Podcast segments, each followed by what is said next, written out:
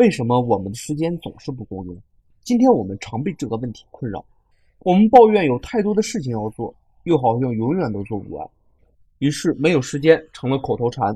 有时候是借口，有时候更是实情。正如历史学家帕金森提出了帕金森第一定律：工作会自动膨胀，直至占满所有可用时间。于是，我们现代社会就像一架高速运转的机器，每一个人都在其中扮演着某种角色。机器越转越快，人就被推动的一直向前跑，疲于奔命。于是，人们的消费欲望就会被无孔不入的广告和形形色色的营销手法拉动着。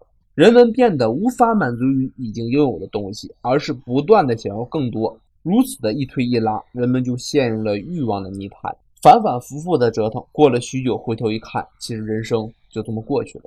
彩童写的时间管理上就解决了我们这一问题。首先，我们看看我们原先的时间管理，它是教我们如何设定目标，如何把任务分解，如何区分重要与紧急，如何把事情列为清单并设定好时间，如何把控自己的工作效率。这些、这些、这些，无疑都有一定的作用，但不过是技术层面的解决。我为什么说技术层面？这些技术层面是指对问题的表面实施与干预，而忽视了问题深处的根源。而其后果是，问题的表面部分在短暂的消失之后又再次出现，并且愈演愈烈。时间管理中提倡的很多方法，并不是让人们逃离现代性语境所构建的牢笼，反而是要对其加以技术性的强化，教我们更加精细、更加严格的分割生命时间。工作要快，但生活要慢。哈佛大学的里欧凡教授认为，我们应该从一味求快的心理关系中跳出来，让生活变得更有节奏感。也就是说，有快有慢才更好。他在《人文六讲》一书中写道：“现代人的生活，现代人的生活应该有快有慢，而不是一味的与时间竞赛。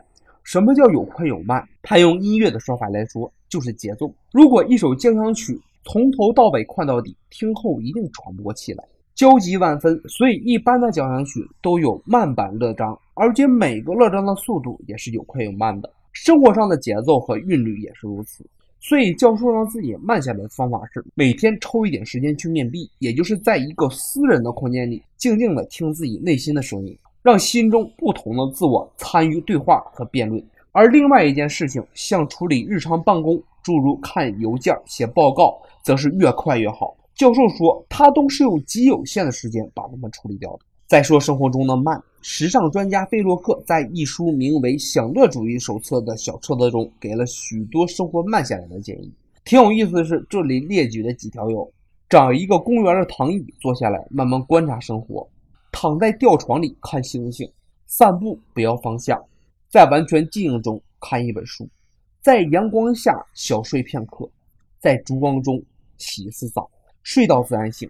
当然，掌握生活慢节奏之道，最关键的是要清楚什么事情应该快，什么事情应该慢。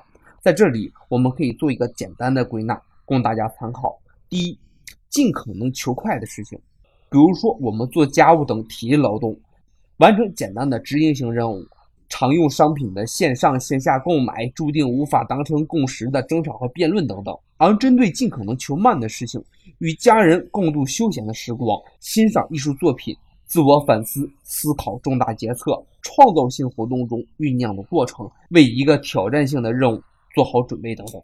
那么现在我们说说第二点，如何提升时间的使用深度？其实时间的快和慢也常常对应着深和浅。社会学家曾经发现一个时间悖论：半个多世纪以来，人们可以自由地分配闲暇时间，总体上一直呈现增长趋势。但人们主观上却觉得自己的闲暇时间在减少。也就是说，人们实际拥有的时间越多，主观感受拥有的时间却越少。这也是为什么我们正好要用时间的深度来解释。同样安排休闲的时间，我们坐在电视机前看电视，我们可以称作被动休闲所给人带来的满足感。而这种休闲就远远的不如从事一项自己业余爱好所带来的满足感。在看电视时，我们可以同时嗑瓜子儿、玩手机、跟人聊天，我们并没有亲情投入；而在进行写作、绘画等一些创作性活动时，则可以完全沉浸其中。甚至进入心流的状态。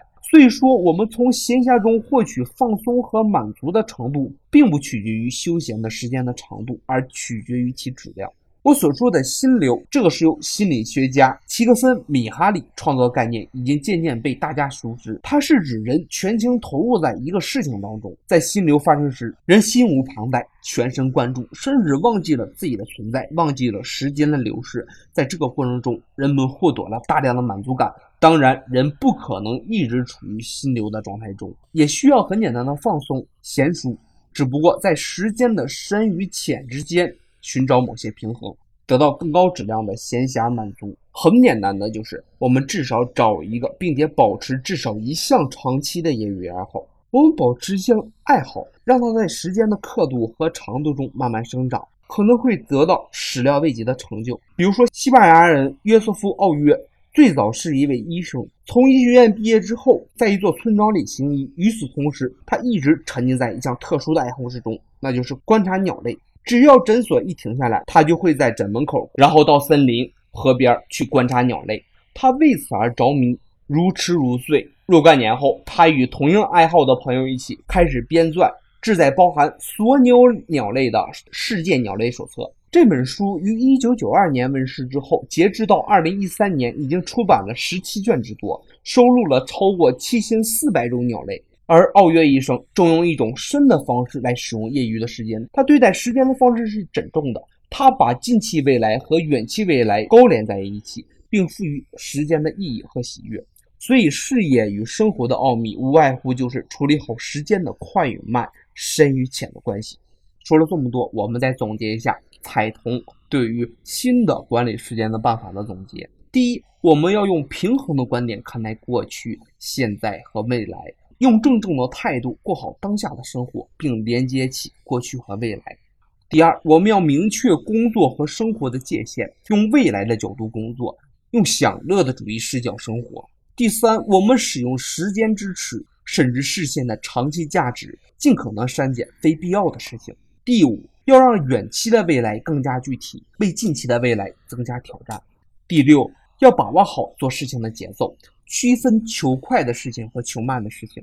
最后，我们要提升时间使用的深度，减少被动式的休闲比例，保持至少一项长期的业余爱好。好，今天 Krisa 关于为什么我们的时间总是不够用的专题就到这里，我们下期再见，感谢你的收听。